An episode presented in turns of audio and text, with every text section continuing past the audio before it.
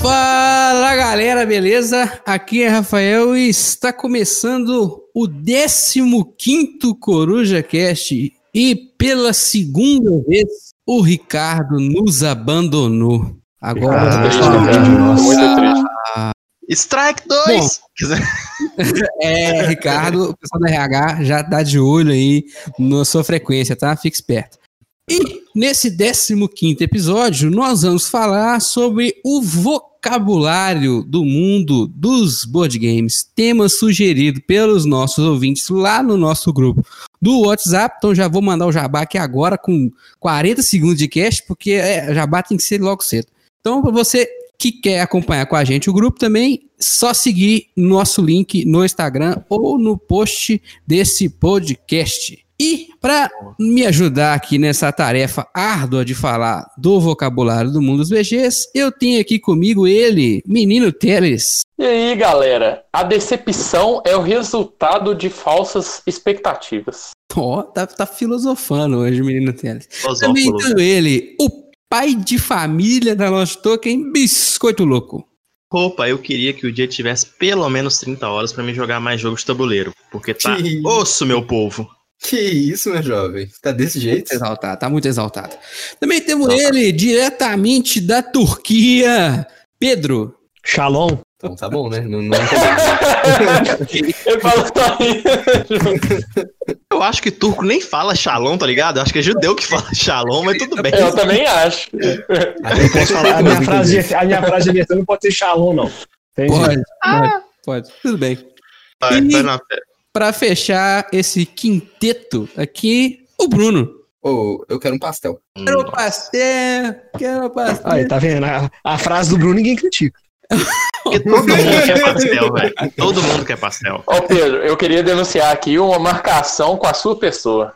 Pois é, depois levou outro soco na cara e não sabe por quê.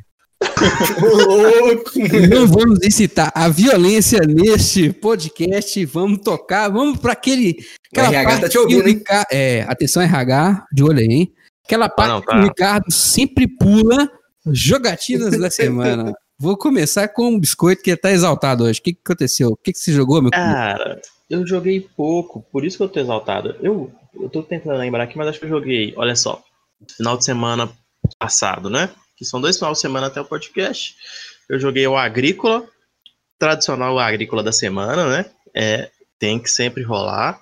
Uh, acho que a gente jogou também o Gnomópolis. E também. Gnomópolis. Mano, eu nunca sei qual que é a pronúncia certa e eu não sou bom de português. Eu erro o nome do meu filho, não vou errar do Gnomópolis. Então, pense bem. Coitado. É, não, eu não sou bom de ortografia, não sou bom.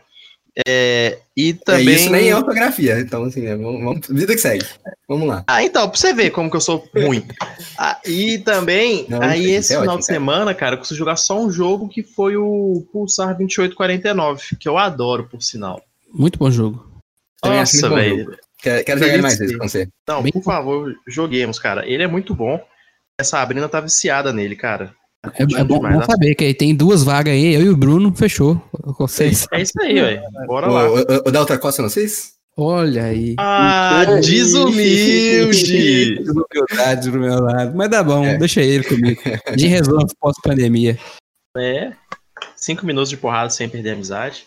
Menino Bruno, sei que você andou jogando um negócio muito bom aí. O que, que você jogou essa semana? Oh, então, eu vou eu falar primeiro jogatina online, que foi o Gaia Project Online. Agora temos uma plataforma para jogar Gaia Project Online e eu estou emocionado. Quero jogar muito mais vezes. Bom. Quem quiser jogar Gaia Project pode me chamar, porque eu não vou recusar, porque é Gaia Project, cara. Esse jogo é maravilhoso. E aí também eu tirei da lista da vergonha um jogo que eu já tinha há alguns meses, que era o Seven Continent, cara. Um jogo que eu adquiri aí com um amigo da Europa aí, o Pedro, irmão do Arthur que fez um precinho bacana para mim, porque, bom, mais fácil comprar na Europa do que comprar no Brasil, jogo importado, né? Sejamos sinceros. É, e é um jogo de aventura cooperativo, assim, de mistério, onde é que você e quem for jogar com você pode até, até quatro ou cinco pessoas, não sei, F4. É, é quatro. E pode jogar sol também.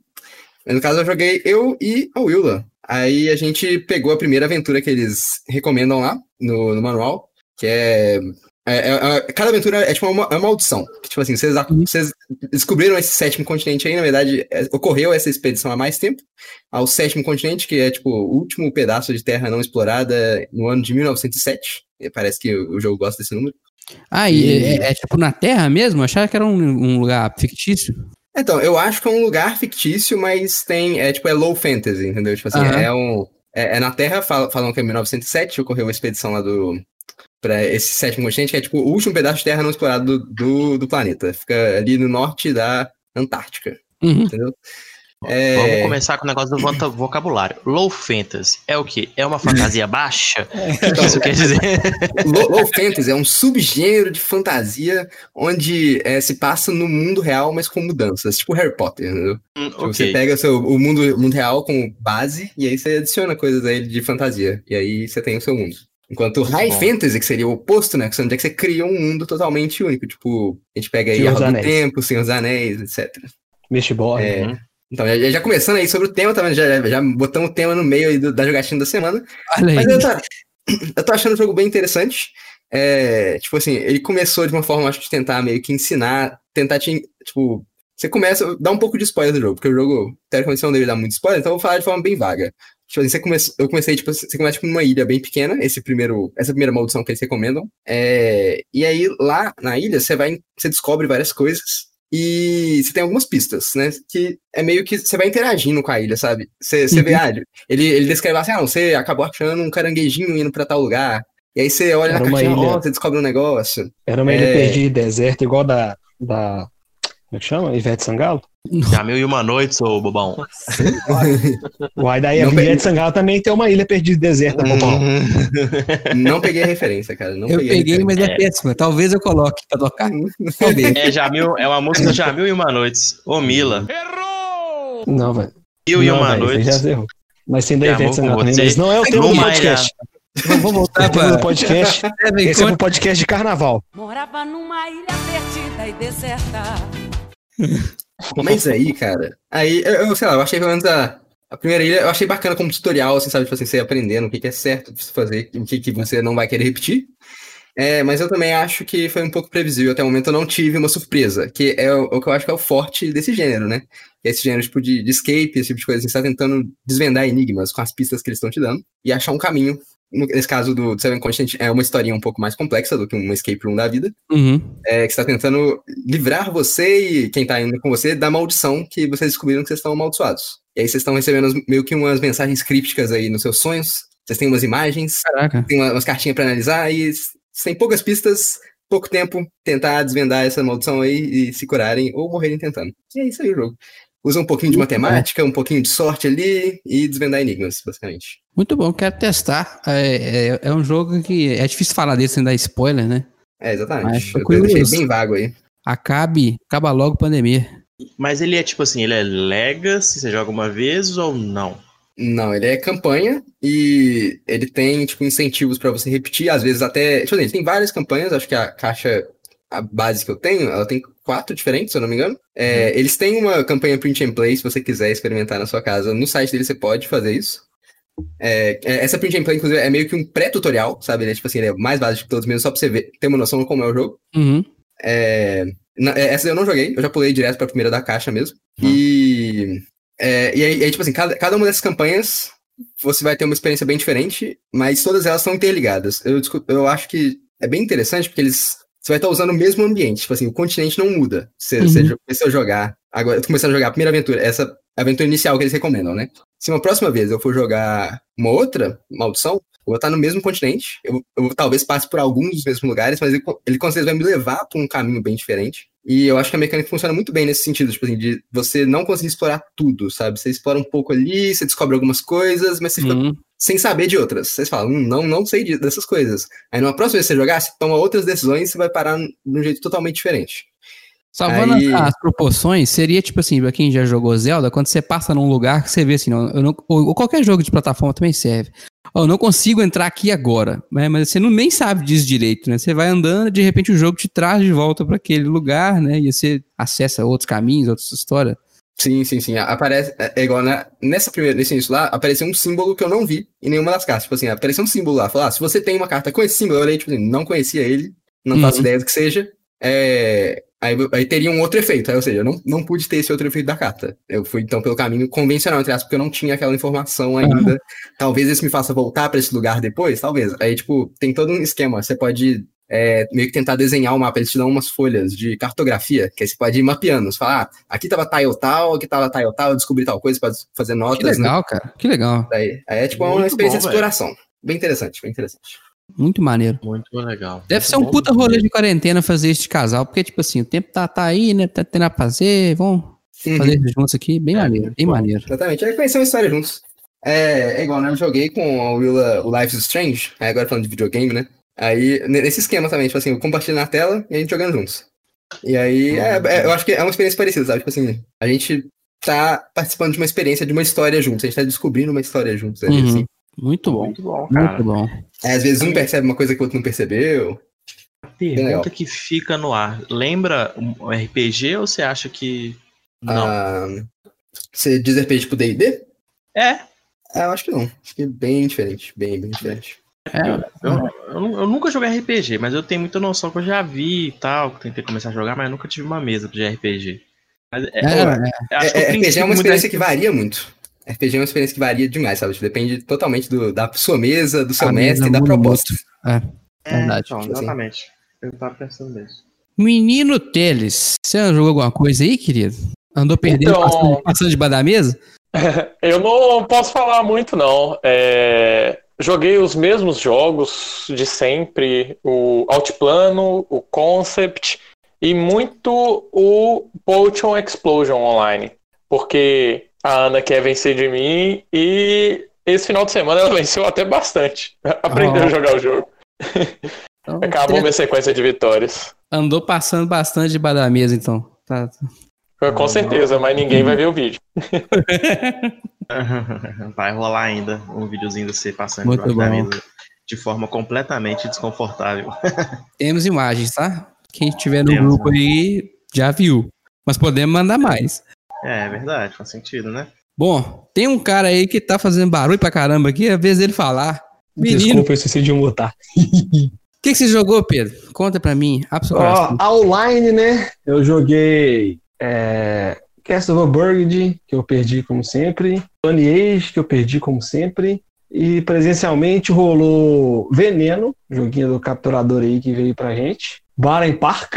é, e Shatten Totem. Bom, bom, ver, você tá ganhando ou você continua perdendo vergonhosamente? Cara, é, na verdade, assim, essa eu perdi, mas no, no, no compacto todo assim eu tô ganhando. Cara, o Pedro é muito sem vergonha mesmo, né, velho? A Isabela fala que, que ele não fala as derrotas, né? Porque ele manda lá no Não, mas eu consegui, eu con- ganha. Não, eu formatei meu celular e eu consegui pegar de volta as jogatinas porque tá linkado com o BGG, eu consegui fazer. Ah, então, então, então mas de- a denúncia fica a denúncia que a Isabela já falou aí no episódio Exato. 12 ou, ou 13. Foi 12. 13. O cara não 13. tá sabendo os episódios, velho. Ah, é muita É. coisa, cara. Nem foi Pô, 13. eu julgo 14. ser o 14, Foi porque foi o 14, último. foi o último. 14, 14. Você vê. Perdido no tempo e Ela espaço. já falou que o Pedro só anota quando ele ganha. Quando ele perde, Nada ele não anota, não. Então, Nada disso. Anoto todas as derrotas humilhantes do Castleburg, de tão tudo registrado, ela sabe que tá. sei. Depois a gente quer ver esse perfil seu do BG Stats aí. Bom, eu, esse fim de semana, eu. Na verdade, eu joguei fim de semana passado também, né? São dois, né? Fim de semana passado foi viral, cara. Que eu finalmente botei na mesa com meus, sogros- com meus sogros um jogo sogros. de controle de área, porque eu queria ver como é que ia ser a treta, né? E aí eu levei o viral. E aí a treta foi forte mesmo. Foi forte, não, se matava o vírus dos outros, ficava bravo. Dona Maria levou um e o sogrão levou a outra. E domingo joguei Citadels duas vezes, duas vitórias da Dona Maria. Então você vê que Estela não tá pra brincadeira. Em rate dela tá bom. Tá, tá batendo uns 80% de win rate aí, velho. Tá, os, né, bicho? eu preciso arrumar alguém pra jogar, porque eu achava que eu ia jogar com a Estela e ia começar a ganhar, né? Porque ela tava começando, agora não, já virou o jogo. Ela já tá muito melhor que eu. Eu preciso encontrar um adversário à minha altura. Tá difícil, porque ruim igual eu, são poucos que tem por aí. Muito bom, velho. Já falamos pra caramba aqui da jogatina, vamos pro que interessa. O Biscoito meio que introduziu o tema aí é, indiretamente, que é o vocabulário do mundo dos board games. E aí, já fico perguntando para os senhores aqui. Primeira pergunta: esse vocabulário é tão esquisito assim? Ou dá para levar numa boa? Quem chega de cara assusta? Como é que é? Eu acho que depende muito da vivência da pessoa. É, se você já teve uma vivência, acho que de jogos online, algumas coisas são adquiridas, são semelhantes, né? Então dá para você tirar um pouquinho. Outras são bem específicas. Não, eu, eu discordo do Teles. Eu acho que no primeiro momento assusta bastante. É, se a pessoa não estiver preparada, vai tomar um susto, vai ficar, vai se achar confuso. Então é necessário, pelo menos, uma explicação por parte do colega o que, você quis dizer, entendeu? O que, é um draft? O que, que é um bag building? Precisa explicar os termos aí para ter uma jogatina de qualidade, hein? É, eu já vi muita gente que começou na jogatina reclamar muito disso. Não reclamar, mas falar que, tipo assim, cara, eu vi vocês conversando e eu entendi absolutamente nada. A Sabrina fala ainda do, do, que alguns podcasts a gente começa a falar alguns mais específicos e ela fala, cara, muito legal. Não entendi? Não, mas é legal. Sabe quando você não entende a piada e ri? É ela escutando nesses momentos. Você acha que, como os termos que o Pedro falou aí, tem uma dependência do inglês? Muita coisa é apropriada? Eu acho que esse é um primeiro problema grave. É, é, é rico em estrangeirismos, né? Pior do que estrangeirismo, né? É, é a palavra em outro idioma mesmo, né? Nem estrangeirismo, o termo não é esse, né? E a Exato. gente tem a mania de não traduzir, né? Não sei se a gente acha que as coisas em português são piores ou se a gente perde um pouco da essência traduzindo. Em alguns termos isso é verdade, né? Traduzir não, termos. Eu acho que é fica bom. muito na é, semelhante com restaurantes, gourmetização. Se você falar inglês, soa um pouquinho mais pois é, mais bacana, do né? que o normal. E é. aí, como o, o, inclusive o próprio termo board game é uma puta gourmetização, né? É, embora o Bruno discorde de mim, que ele acha que semanticamente é diferente. Se você falar jogo de tabuleiro e board game, não é o Bruno? Tinha um negócio desse. Discordo demais, cara. Discordo é. demais. Inclusive, agora eu tenho um pastel. Olha só. Aí eu... Tudo a ver com o tema. Tava passando uma estrela cadente aí quando você pediu, cara. Tô precisando. eu também quero desejar, calma aí. Eu quero um milhão na minha conta, por favor. Quero ganhar no jogo do bicho. Vamos começar oh. com. Oh, que isso? Vamos começar com esse termo, termo board game. Quando alguém fala board game, o que, que essa pessoa quer dizer? É jogo qualquer tabuleiro. jogo de tabuleiro? Não, mas é por que, que eu tô falando? Board game é só jogo moderno ou xadrez é board game também? Pra mim, qualquer jogo. Pois é. Oh, é aqui, eu, eu, vejo só como jogo moderno, mas é, eu gostei de uma alternativa que surgiu lá no grupo, inclusive, alguém falou lá do termo jogo de mesa. Eu acho que jogo de mesa, eu acho que eu também entenderia como board game moderno. Não sei se só eu. Jogo de mesa, pra mim, é aquele plano que você coloca assim. não, mas é, velho. É, não, pertinente. É. Eu achei pertinente. É, é, é, E aí, então vamos falar de outro termo, que é o tabletop não. game, né? Porque daí que vem o jogo de é, mesa. É, verdade. É. Eu acho que vem muito da nossa infância. Quando a gente via War, é, Banco Imobiliário, sempre era falado com, pra gente como jogo de tabuleiro. Então a gente uhum. associa esses jogos mais antigos com essa palavra. Uhum. E board game seria os jogos mais modernos ali, depois de 2013, 2012 ali. Em, muito embora os termo, o termo literalmente signifique jogo de tabuleiro, né? Ele é usado por algumas pessoas. E aí eu digo algumas porque não é regra, né? Não vamos discutir que são coisas é, que tá na boca do povo, mas não tem regra para isso, né? Você pode achar uma coisa ou outra. Uhum. Mas é um termo que geralmente é usado para se remeter a jogos exclusivamente modernos, né? Então é, é mais que amigos, são friends. Eu acho que, tipo assim, é, eu muitas vezes eu falo pra realmente vir com a característica de estranho, tipo assim, de ser algo novo pra, pro, pra pessoa que eu tô falando. Porque uhum. quando eu falo jogo de tabuleiro, a pessoa já se remete realmente aos primórdios, né? Ao banco imobiliário, ao uhum. War, essa galera toda. É, mas às vezes, como eu quero introduzir o assunto, eu falar board game, já introduz uma curiosidade. Mas como assim board game? Aí eu digo, não, é como se fosse jogos de tabuleiro, só que são modernos e tem umas coisas mais diferentes, blá blá blá blá blá blá. E, ah, já surge assim, a pergunta, é tipo War? É, é exatamente, é, exatamente, exatamente. Mas eu tento para tipo assim, para conseguir colocar em caixinhas diferentes, né, cara? Porque a gente tá uhum. no meio, a gente sabe que tem uma distinção dos jogos jogos de tabuleiros antigos e os novos, né? Que já, já tem muita coisa ali, né, cara, que foi implementada depois. E eu, eu acho que é interessante essa distinção, mas quando eu tô com uma galera que já conhece, já entende um pouco, eu prefiro falar jogo de tabuleiro realmente para tirar um pouco a língua inglesa do, do, do meio mesmo, saca? Para deixar mais acessível mesmo o conhecimento, o vocabulário, tudo que tá no jogo no, envolvendo aí, né? Ah, cara, pra mim é Mas eu acho jogo. que. É, eu, eu, eu vejo jogo, como tendo- Não consegue, né? Para o ímpar. Não, é porque eu queria só concluir, porque assim, pra mim é todo jogo, porque quando você quer usar um termo para diferenciar do outro, você acaba gourmetizando e pode acabar excluindo também, entendeu? Eu acho que não precisa de, ah, não, só porque é moderno tem que ser o termo em inglês. Eu discordo veementemente dessa vertente. Ah, cara, eu acho que. Eu acho que é o seguinte, é, esse negócio de, tipo assim, de gourmetização realmente acontece. Eu acho que é, é um ponto interessante. Mas eu sou sempre a favor de quanto mais termos para dizer coisas diferentes, melhor. E a gente pode ser mais preciso nas nossas falas. Eu acho que, igual, se eu falar, tipo, board game, e a pessoa já é do meio, ou se falar jogo de tabuleiro, provavelmente a pessoa vai ver duas coisas bem, às vezes, diferentes. Tipo assim, depende do contexto e tudo mais. E eu acho que se você for apresentar um jogo novo pra alguém que não, não manja de board games, não- nunca viu jo- jogos modernos, conhece o War, você fala um jogo de tabuleiro, o cara vai pra mesa esperando um War. Se você não falar, se não comunicar que a essência é muito diferente, eu acho que até a expectativa do cara pode estragar a experiência dele. Eu acho que a expectativa é uma parte essencial de como é que a gente experiencia as coisas. Igual, se você for jogar o Scythe esperando ser um jogo de combate, você meu amigo. Você vai detestar o jogo. Uhum. É, Eu Foi acho que direta pra mim, é isso? o, o Biscoito ele falou que quando ele vai falar com gente que é de fora do hobby, ele usa o termo board game. Eu faço exatamente o contrário. Quando é com alguém do hobby, eu uso board game porque os caras torcem o nariz quando você fala jogo de tabuleiro.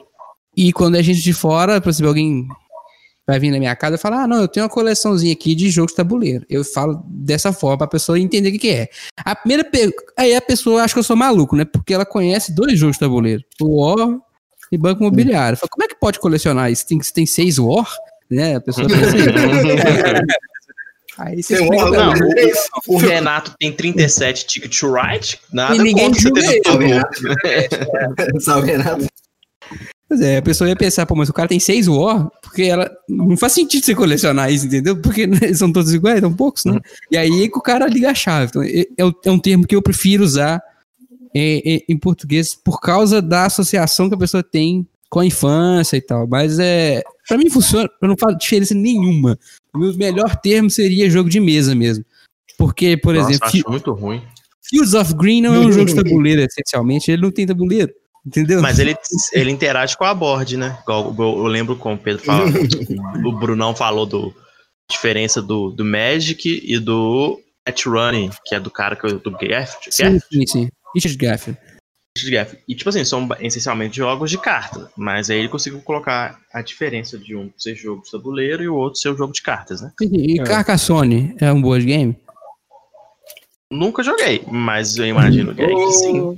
Tá entendendo? É, assim, é, o termo é muito, ele é muito mais amplo do que eles, as palavras significam solta, né? Esse é curioso. Bom, mas eu tô falando muito do termo board game, né? Esse termo é o mais fácil, porque uma vez que você explicou, a pessoa entende. Mas aí a pessoa entrou nesse mundo. E aí, meu amigo, tem uma enxurrada de outros termos que as pessoas têm que aprender. Eu acho que a gente poderia começar com um termo que é divisor de águas. Pessoal, Hum. RT que nem Marvel e DC. Ah, Ameritrash e Eurogamer. Qual que é o significado dos dois? Ah, e se boa, vocês boa. podem dar exemplo desses jogos. Eu, eu acho, questão. esse aí é um termo datado. Eu não concordo mais muito com essa classificação. Eu acho que assim, ela é útil, às vezes, mas eu acho que hoje em dia tem tantos jogos que não se encaixam nem em um nem no outro, ou então que às vezes se encaixam nos dois, que Uhum. hoje em dia tá meio datado, sabe? Mas o que seria, né? Vamos ver, quem, quem, quem se habilita? Eu, eu vou de Eurogame que é mais fácil explicar. O, o Eurogame, como o nome sugere, né? Ele é um. Um ele tá, quando você fala isso, está se referindo a uma característica, um grupo de jogos que tem características semelhantes e que essas características são originadas da Europa, né? Fortemente da Alemanha, mas também existe na, na Itália, na- em Portugal. Portugal. É, que características são essas? É, baixíssima, é, baixíssimo índice de sorte, né? né? E, e seu jogo ele depende muito mais das suas decisões estratégicas e táticas, mais estratégicas do que táticas até. E a independência de sorte é muito baixa, né? A interação geralmente não é muito alta e nem muito direta. Isso era o que o termo queria dizer, né? Como diz o Bruno, é um termo meio datado, eu concordo. Eu acho que já passamos dessa de. E é uma guerra assim, civil que pra mim não faz sentido, tá? Euro e É. Exatamente. É tipo os caras que brigam PlayStation e Xbox, hein? cada um compra o que Todo acha mundo sabe que o melhor é. Switch, então não tem que discutir. Só você que é tem legal que o Switch, o Switch nem briga, né, cara? Ele é o melhor e nem briga. e pronto, deixa o segundo lugar pros caras. Só você e as outras 15 pessoas que tem. Mas... Ameritrash, alguém arrisca? Ameritrash, então, é, são jogos que a mecânica está completamente integrada, ó, a temática está completamente integrada à mecânica, tem um alto fator de sorte, geralmente, é, a interação entre jogadores extremamente grande e geralmente, geralmente nem sempre, vem muita pecinha que deixa o jogo mais caro. Não, isso aí. Acho que a, a pecinha é, é o que define a Meritrash, cara. É o seguinte, se for de madeira, é euro. Se for de plástico, é. Não, sacanagem. Eu vi É uma tipo imagem na internet que eu achava muito legal. É, os jogos Ameritrash com miniatura, tudo bonito, assim, até pintado. Aí tinha uns euros, assim, só um bloquinho de madeira, uns micos, assim. Faz, faz Então- sentido. Então a gente poderia falar assim: euros são, é a mesma coisa que jogos estratégicos e Jogos. Ameritrash, jogos Plural temáticos. metafônico. Plural metafônico, tá, meu amigo? Ó, é, é, é- é difícil. É, como o Bruno falou, eu acho essa, é muito datado isso, sabe? Porque Demais, tem, demais, coi- demais. tem coisa que tá muito na, na membrana e é difícil de determinar. É, é igual, já vou fazer a pergunta aqui. Dominant Species, Euro ou Ameritrash? Eu não sei dizer. Eu não, eu Difícil. não joguei, eu não joguei, eu não posso opinar sobre isso. É o que eles chamam de híbrido, né? Que é Uhum. parecido com o que é o, o Eclipse também. Porque ele é quase um wargame, cara. Você guerreia com as outras espécies ali, assim, você tenta controlar a área e tal. Aí você pensa, ó, Ameritrash, tem um tanto de, de bichinho ali tentando controlar a área, se matando, né? Mó Ameritrash isso. Aí você olha, Hum. tipo assim, tem programação de ações e, e, tipo, a sorte é bem baixa mesmo. E o meu objetivo é conseguir ponto. Foda-se se você destruiu a- os bichinhos do amiguinho. Se ele não pontuou mais que você, você se fudeu. É, isso que é, é uma coisa que o Bruno, o Bruno falou no início, tá? já está muito datado. Hoje a gente tem essa, essa variedade enorme de jogos. Talvez lá no, quando o hobby começou a popularizar lá em 2012, 2013, fosse mais presente, mas a gente tem tanta, tanta mistureba assim que acaba que você não tem como definir. É, não, o negócio é, É. que é globalização, né, cara? Porque, tipo, no início, é como se tivessem dessas duas escolas diferentes, né? Como se Uhum. o cara lançou um Porto Rico ali, cara. Porto Rico é muito diferente do, do Risk, por exemplo, né? Eu ia É, falar War, uhum. mas é que a gente conhece como War, né? De certa forma. Não, são Cara, e, tipo assim, diferentes, só- mas segue Só para só para ilustrar mentalmente o que a gente fala de Euro e Ameritrash, a gente poderia citar, tipo assim, um jogo que é bem da escola Euro, jogo que é bem da escola Ameritrash. Eu pensei Hum, em Puerto Rico como Euro e o Zombicide com a Ameritrash. Eu acho que eles Acho que você pegou os dois me- melhores ícones pra representar É. as duas Uhum. coisas. São os caras. O Zombicide é a cara do americano, cara. Um monte de miniatura, uma caralhada de dado, uma caixa gigante, é um monte Um de monte clichê. interação da, da, das Não, e os clichês? né? É, O, boneco é igual o, o cara do Big Bang Theory, o outro cara é igual o John McClane, entendeu? É, é a cara do Ameritrash. E o Porto É. Rico é, o, talvez o pai dos Eurogames, vou dizer isso assim. Pessoas vão me atacar por causa disso. Mas é um, um cara foi um marco nos Eurogames. É, o, o Puerto Rico é, é o marco, né, do- dos jogos de tabuleiro, assim, em geral. É igual nós falamos num podcast, você, foi até você mesmo que falou num podcast, mu- alguns episódios atrás, a mecânica da, da- da- do Puerto Rico, de você colocar a moeda na carta ali né? pra... Cara, ali é sensacional. Quantos jogos eu joguei sem saber que isso aí tinha vindo do Puerto Rico? Eu falei assim, caralho, velho, que coisa foda pra consertar um, É um algo simples, que né? poderia virar um snowball. Aí, eu- você acabou de simples. usar outro termo. É. Snowball. Ixi, que que é isso? só os termos É, seria um efeito bola de neve, né? Que as coisas vão aumentando assim, vai atropelando todo mundo, criando um desagrado aí na jogatina. Ah, depende, cara. Eu acho que tem Não, não é jogos que são de snowball que, que são baseados nisso. Tipo o Russian Railroad. O Russian Railroad é 100% snowball. E é, esse é o ponto forte dele, inclusive. Ah, Então É, vamos, vamos diria. tentar definir. Snowball. Alguém arrisca? Eu já falei, Cara, agora é olha só, efeito eu, eu vou falar.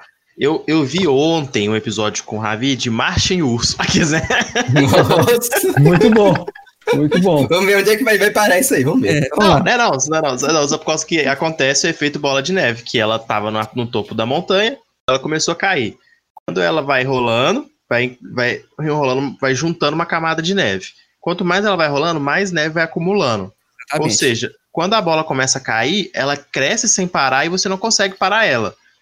Ou então você tem que ser uma coisa que, com muito força pra parar É, eu, ela, eu né? interpreto, eu interpreto a metáfora um pouquinho diferente, cara. Eu acho que é tipo assim, é o efeito, tipo assim, uma pequena coisinha faz, no, por exemplo, no começo do jogo, vai fazer você ter uma grande vantagem no final, entendeu?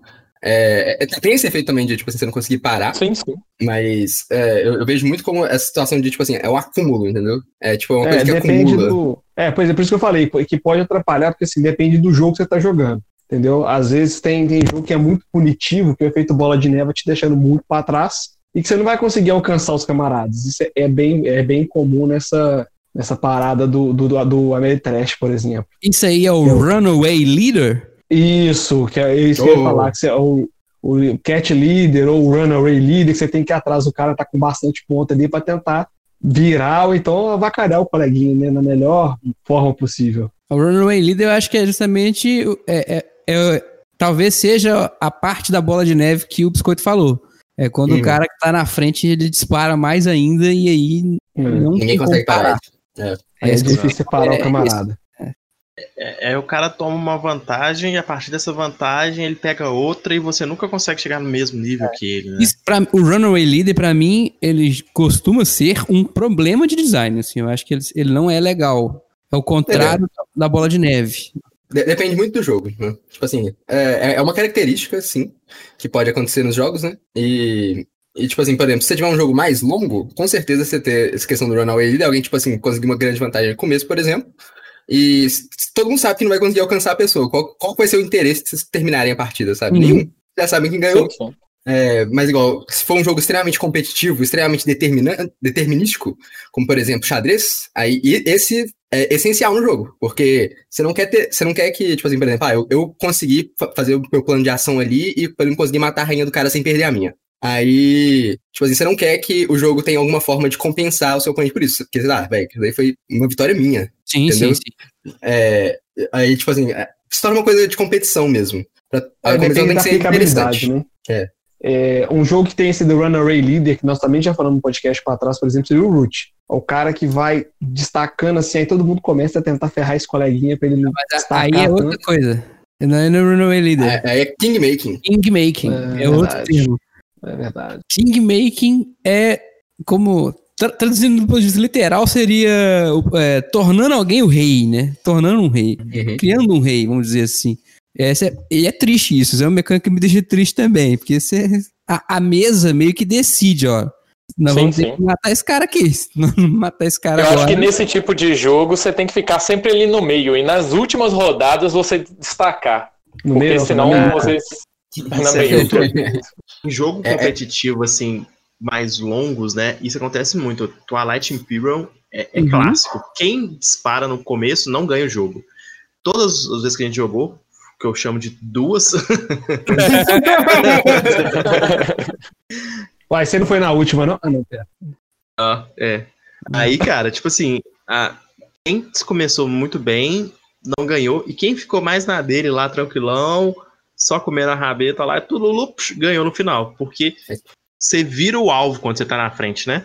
É, Então, é, você tem você ser pessoas- inconspícuo ali é uma grande vantagem. Ninguém prestar atenção no assim, ah, tô, tô jogando Ah. aqui de boas, nada tá Eu acontecendo. meus cinco pontos aqui. Aí você tranquilo. faz, faz cinco pontos na última rodada e ganhou, acabou. É.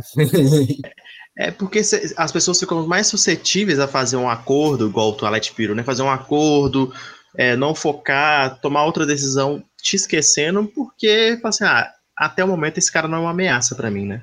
É, não, inclusive o Imperium tem uma carta que é escrito isso, assim, né? Tipo assim, é, basicamente, ah, vou te fazer o rei. Tipo assim, é o acordo pro trono, né? Alguma coisa assim que chama. Uhum. Que é exatamente você dá um ponto pra alguém. Você fala assim, ah, velho, você tá, você tá pra trás aí, olha só, eu te dou um ponto, você me dá uma vantagem aqui também. Fica todo mundo feliz. Não, o Outra Twilight coisa. Imperium, ele abraça o Kingmaker, né? Ele fala assim: vem cá, Uhum. meu querido, eu quero você. Ele não, Sim. não nega. Que é um jogo de diplomacia, né, cara? Então faz Ah. sentido. Mas bastante. Pensando no Twilight Imperium, me vem na cabeça um termo, o famoso AP, Por Ah, causa das milhões de possibilidades de ações que você pode fazer e a questão da negociação. Então tem sempre aquele jogador que vai ficar pensando, pensando, pensando antes de executar. Então, Teles, você que é o especialista, o que, que significa esse termo? AP. AP é basicamente análises parálisis. Pa. É isso aí mesmo, vocês estão rindo. É. É porque ele embolou no parálise, parálise. É, vai que Então, lá. é, na economia, é um termo utilizado para uma pessoa analisar um certo investimento e saber se você pode vender ou comprar. Então é basicamente isso. É esse termo aplicado ao mundo dos jogos de tabuleiro. Eu nem sabia. Pal- Palmas pro cavalo aí. que eu- Parabéns, parabéns. Eu também não manjava que vinha da economia, não. Maravilha, eu também não sabia, não. Eu, eu, eu, eu aprendi na mesa, jogando com o Theo, um tempo, uma tradução diferente, que é anda, porra. Pode ser também. Mano, faz muito Muito sentido. bom. Pra mim é bem Não, cara. melhor. É, é, Agora, é tem tipo um- jogar, jogar Through the Ages, cara. E aí o cara olha e fica pensando, pensando, pensando, velho, não, eu faço isso, faço aquilo, tem 900 possibilidades de jogar. Aí o cara vai lá, faz um negócio, aí ele olha, tem que pagar imposto no final. Ele, não, ele volta, refaz a jogada inteira, e tem- pensa em outra alternativa. É tipo assim, é, realmente é, é a paralisia, você, tá, você tá- tem tanta coisa pra analisar que você não consegue, você fica paralisado. Cara, aí você complica. Agora- Jogos de muita ação, você... se você, a pessoa não tiver acostumada com o jogo, cara, mano, a É, os projetos é de né? gestão de recurso exigem um AP não tão elevado, né, Tedes? Mas acaba que tem, tem gente que vai ficar, porque o cara pensa ali em inúmeras possibilidades ali e acaba não dando certo. Você fala assim, e agora? Né, O que, que eu vou fazer? Eu acho que o problema do AP é, é não é pensar na rodada dele. Exatamente, exatamente. Pensa, pensa na sua jogada quando a outra pessoa tá jogando. Eu ia discordar do Pedro por isso. Eu acho que o jogo que tá mais susceptível a AP, por causa do jogo, não por causa do jogador, não são os jogos de gestão de recursos. Porque você pode pensar na vez do outro. Mas são os jogos altamente táticos. Exatamente, eu ia pensar no Five Tribes. São mais AP, entendeu? Inclusive, a gente pode definir já a diferença entre tático e estratégico. Já são dois Oh. termos. Foi- foram termos que, que eu acho que eu, eu que cunhei isso aqui. é, muitas vezes, esse negócio tático e estratégico. Isso é muito diferente, muito diferente. Quando o jogo é mais tático, eu vou falar, por exemplo, do Five Tribes, o que, que acontece? Você tem que tomar decisões a muito curto prazo. Porque no caso do Five Tribes, não adianta você pensar antes, porque o tabuleiro vai mexer antes de chegar na sua vez. Você pode até pensar, se o cara fizer isso, vou fazer isso, mas isso, isso deixa a sua cadeia, a sua árvore de decisão muito longa. entendeu? Sim. Então não resolve muito. Exato. Você tem que bater o olho na hora e ver. É uma decisão tática, né? Então, já que você falou isso aí, Bruno, já emenda aí tático estratégico aí, pra... Então, estratégico é justamente o contrário. Quando as suas decisões você está pensando a longo prazo. Você está, por exemplo, fazendo um negócio na sua primeira rodada ali, que você está pensando na pontuação de final de jogo. Aí, tipo assim, você está alinhando todas as suas ações pensando num tema principal, por exemplo. Sei lá, você está pensando em ser o cara que construiu mais construções no jogo. Você vai ser o Bob the Builder, entendeu? E aí você sabe que no final do jogo isso aí vai te dar bastante ponto. Então, esse, essa é a sua estratégia do jogo. Eu vou construir o máximo que eu puder, construir mais que os outros, porque isso daí vai me dar mais pontos. Quantos jogos você já viu isso acontecer? Muitos. Muitos euros. Você vai encontrar esse, essa estratégia densa aí. Você vai, é, por exemplo, nos jogos do Vital Lacerda, eu diria. Muitos deles, é, tem, você tem que jogar pensando num tema. Você não pode, tipo assim, ah, vou fazer essa ação aqui que ela me dá mais ponto agora. Se você ficar sempre pensando nisso, a sua estratégia vai cair totalmente. Uhum. Tipo assim, você não vai conseguir chegar num tema ali, assim, não, que vai compensar de verdade no final. E é o É. contrário do tático, né? Que quando você tem que tomar decisões muito mais rápidas, falei do Five Tribes aqui, mas acontece muito em- em jogos de movimento ponto a ponto. Inclusive, Sim. é outro termo, hein? Caralho. A gente vai falando, não entra em outro termo. É, em jogos, de- jogos de guerra, né?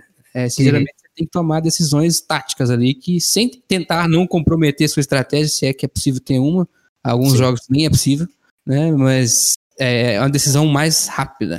É, Falei por exemplo, o Twilight Struggle, seu queridinho, É verdade. que, é, tipo assim, o cara jogou uma certa carta ali, tipo assim, na hora que você já descobre que o cara tinha aquela carta na mão, que ele jogou ela, você já tira aquela carta tipo, da sua lista de cartas que ele podia jogar, aí você pensa, ah, agora essa carta aqui ficou melhor pra eu jogar, porque ele não vai mais poder responder com aquela outra, por exemplo.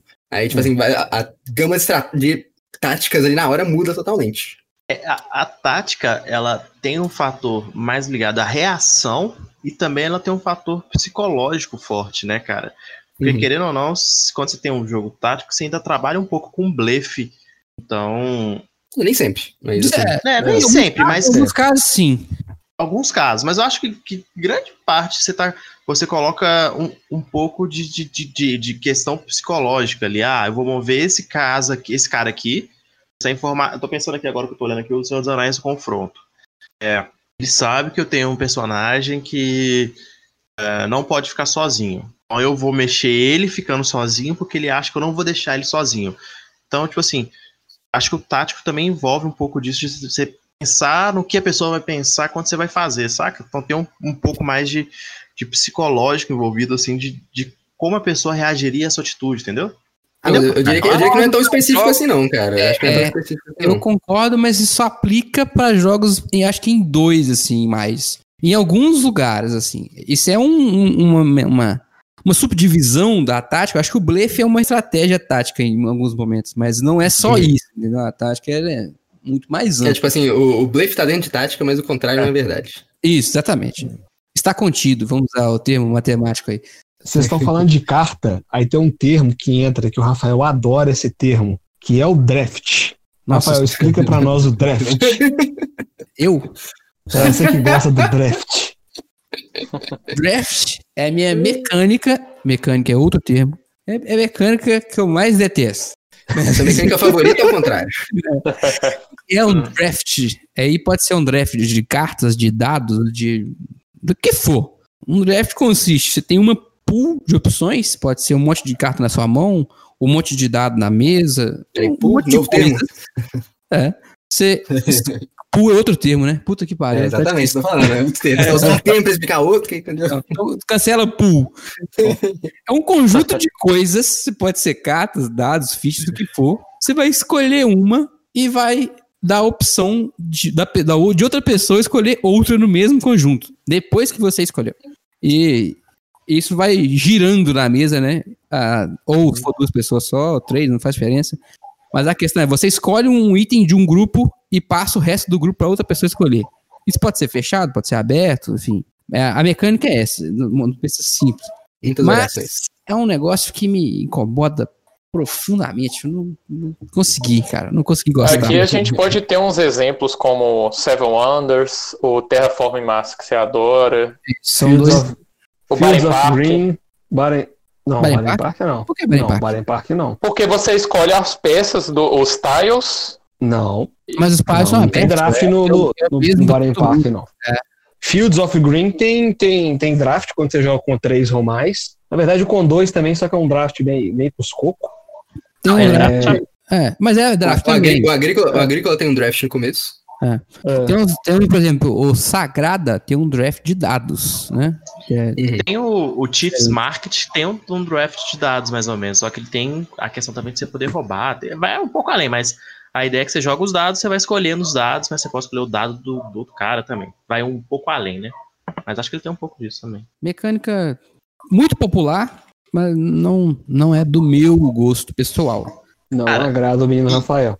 Eu, só uhum. dentro do, do, do, do Seven Wonders, porque eu lembro que a gente estava conversando uma vez, o draft, para mim, eu acho que ele, pensando em muitos jogos de quarto, é o Seven Wonders. O pessoal fala que o Seven Wonders não tem muita sorte, né? Envolvida. Mas, para primeiro contato, o draft é, é, é, simplesmente sorte, que a pessoa não conhece, que vai vir na mão dele, né? Uhum. No caso, e é isso. Então, tipo é, assim. Se você não souber as cartas, é, problema, mas, mas não é regra, porque no Sagrada é um draft que não tem sorte. É um, é um dado é, Mas, Rafael, se você for pensar, cara, o azul é draft também, né? É um é. draft bem diferente. Esse aí eu diria que até te agrada. Né? É, mas é, mas é muito diferente, eu diria. Sim, é, um, é um draft mais planejado, digamos assim. É, não deixa de ser draft, né? Porque uhum. continua sendo um, um, uma pool, caraca, eu vou tentar não usar esse termo. Um de coisas lá e cada hora um pega um pedaço, né? Mas estamos precisando falar da pool, cara. Pool, então, é, pool é isso, cara. O que, que é pool? Pool é um conjunto de coisas, basicamente. Entendeu? É um conjunto de coisas disponíveis para fazer Exatamente. tal coisa. Para fazer então, tal trem. Foi mal, Você falou do, você falou do Sagrada, queria mandar um salve pro Diego, que deu o relato dele pra gente, que foi jogar Sagrada, e para ele, que é daltônico, os dadinhos confundiu bastante. A cor dos dadinhos. Hum. Eu acho que, acho que o Diego tem mais problemas que eu com o daltonismo. Ah, não, você é bem de boa, bro. Você consegue distinguir umas cores aí que eu falo, ah, é fake. Nem eu não consigo, né? exato, exato. Foi, foi, foi, foram anos de treinamento, cara. Aí, às vezes eu, eu- eu treino com a Will ali, assim, ela, o negócio fala assim, hum, então essa é essa cor ali, assim, eu consigo entender a diferença pro futuro, né? É, é, é- é sentimento. São sentimentos, sentimentos. Muito bom. É quase uma bom. sinestesia. Tem um termo queridinho aí, que muita gente usa, e, e é difícil de aplicar em BG, mas as pessoas insistem, que é o 4x. Oh, Nossa, esse aí é polêmico. Que- que e ninguém diabo nunca lembra é- dos quatro. É, que diabo é 4x e tem como fazer isso em BG? Ou então, eu diria que tem como fazer, e o que que é 4x? É um termo popularizado aí, que começou na, nos videogames, né? Nesses jogos de estratégia. Ah, isso aqui, que tipo de jogo de estratégia? Em especial, aqueles jogos de estratégia em turno, tipo Civilization. Acho que Civilization foi o primeiro? Não tenho- ah, ah, não, tô lembrando agora. Eu lembro que eu, li, é porque eu li já li artigos sobre 4x, o pessoal já destrincha esse termo e, e qual é a relevância dele para os jogos há muito tempo, né? É, tinha um outro jogo, na verdade, que veio antes aí, que popularizou o termo, mas ele o conhecido Age? do- Não, Não, Civilization não, é nada a ver. É, É, nada a ver. Age, inclusive, não é nada de 4x. É, tipo, 4x é o quê? É, são, é porque são quatro mecânicas aí, quatro pilares do, do jogo que espera-se que ele tenha, né? Mas hoje em dia isso não é tão verdade, vamos chegar nesse ponto ainda. Hum. É, que começam com X, assim, o, o- tipo, o som. Que é tipo, é exploit, que seria. hum, Extrair. logo. É, seria. ah, Acho que é extrair que a gente. Que a gente pro em português. É. em português seria explorar, expandir, extrair e exterminar. Então vamos Isso. pegar essa Beleza. base aí. Show, show, show. Porque senão eu, eu também ia querer começar a falar tudo isso em inglês, porque eu só sei inglês esse negócio. É, mas é, é- acontece, né? Seria, esse extrair seria meio que como você é, como você explora colônias, sabe? Tipo assim, você tá explorando outras pessoas, às vezes, ou então outros terrenos que não são o seu inicial. Ah, já, já tem terreno também o negócio, né?